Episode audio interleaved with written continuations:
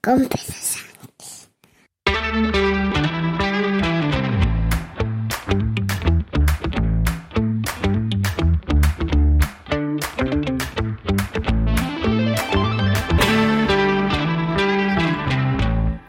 Buenos días, es jueves 29 de junio de 2023, capítulo 1014 de un podcast sobre mis cosas que en el fondo son las tuyas.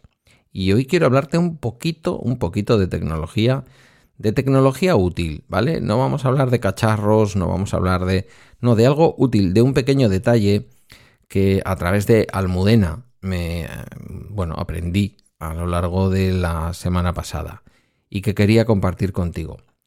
Mira, eh, hace, hace mucho, mucho tiempo, no, hace mucho tiempo que vengo utilizando, ahora mismo no como navegador principal, en el Mac digamos que 50-50 y en el iPhone y en el, y en el iPad eh, pues básicamente utilizo, utilizo Safari.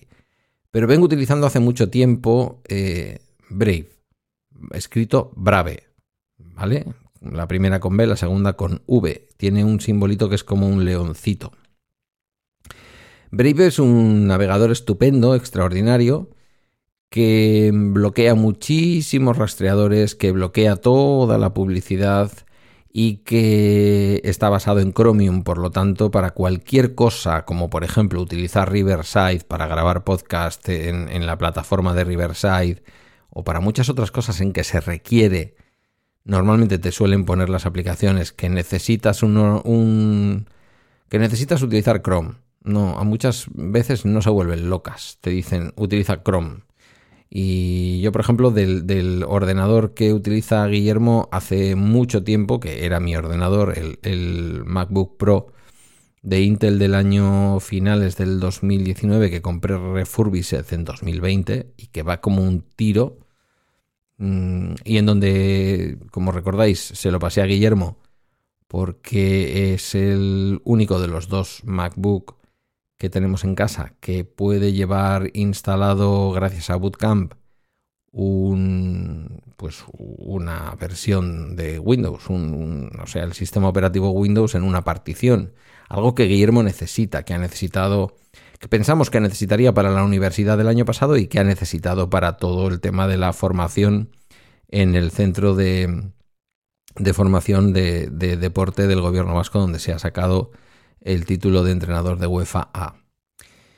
Em, ahí desinstalé Google siguiendo los consejos y, además los detalles que dio en un episodio creo que de Milcar Daily o quizás de Weekly, no lo sé, eh, Emilcar, Emilio Cano, eh, me fui al último sitio en donde, mm, después de desinstalar Google Chrome, se siguen quedando cositas de Google Chrome ahí, sigue quedando como si fuera una especie de, de, bicho miserable eh, intentando quedarse en tu ordenador bajo todos los medios. En este MacBook Air M1 que se compró Guillermo, que le compramos a Guillermo para la universidad el año pasado y que al final ha sido el ordenador que yo me he quedado, no he llegado a instalar Google Chrome en la vida y no lo voy a instalar ahí me maten.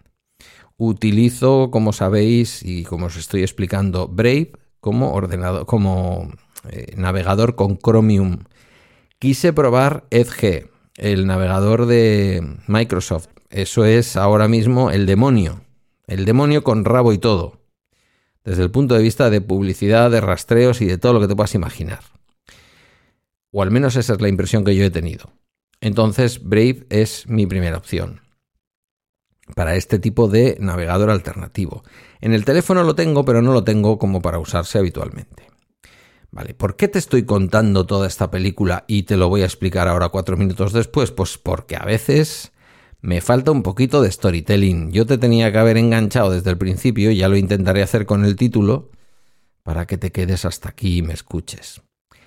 Brave tiene una manera de, tanto en Android como en iOS, como en el escritorio, tiene una manera, en los distintos lugares le llama de formas un poco distintas, por lo que tendrás que estar un poquito atenta o atento a cuál puede ser el término parecido al que voy a utilizar yo, que utiliza Brave en tu dispositivo, yo te lo voy a contar desde un iPhone, pero tiene un sistema por el cual puedes llegar a simular el uso de YouTube Premium, ¿vale?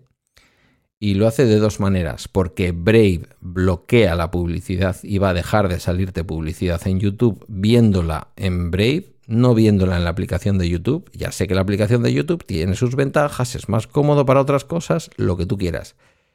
Pero no vas a comerte la publicidad que YouTube mete cada vez más. Que yo sí me como porque veo mucho YouTube en televisión. En este caso, viéndolo a través de Brave, no te lo comes. Y otra cosa fundamental, fundamentalísima, que solamente es una característica de YouTube Premium, es decir, 10 o 12 euros al mes, y es que permite que se mantenga el audio con el dispositivo con la pantalla apagada. Para ello tienes que irte a los tres puntitos que Brave pone a la derecha de la barra de navegación, a la derecha debajo de la barra de navegación, te permite tenerla abajo o arriba en el iPhone, yo la tengo abajo, me pilla más a mano y, meter ahí un texto para buscar con DuckDuckGo, que es el buscador que yo utilizo, pues es lo más sencillo. Vale, en mi caso es abajo, pero podría ser arriba, te vas a encontrar tres puntitos. Te vas a los tres puntitos, clicas en ellos y te aparece VPN, lista de reproducción, noticias, charla, cartera, marcadores, historial, descargas y ajustes. Clicas en ajustes y aparecen otro montón de cosas. Brave Shields y privacidad, recompensas de Brave, noticias de Brave, Firewall más VPN de Brave, lista de reproducción, Web3, buscadores, sincronización, mostrar últimos marcadores visitados, accesos directos de Siri y habilitar la posibilidad de deslizar para actualizar, y aquí llega, habilitar audio de fondo. En, en Android me consta que lo da lo explica de una manera o lo dice de una manera aún más explícita.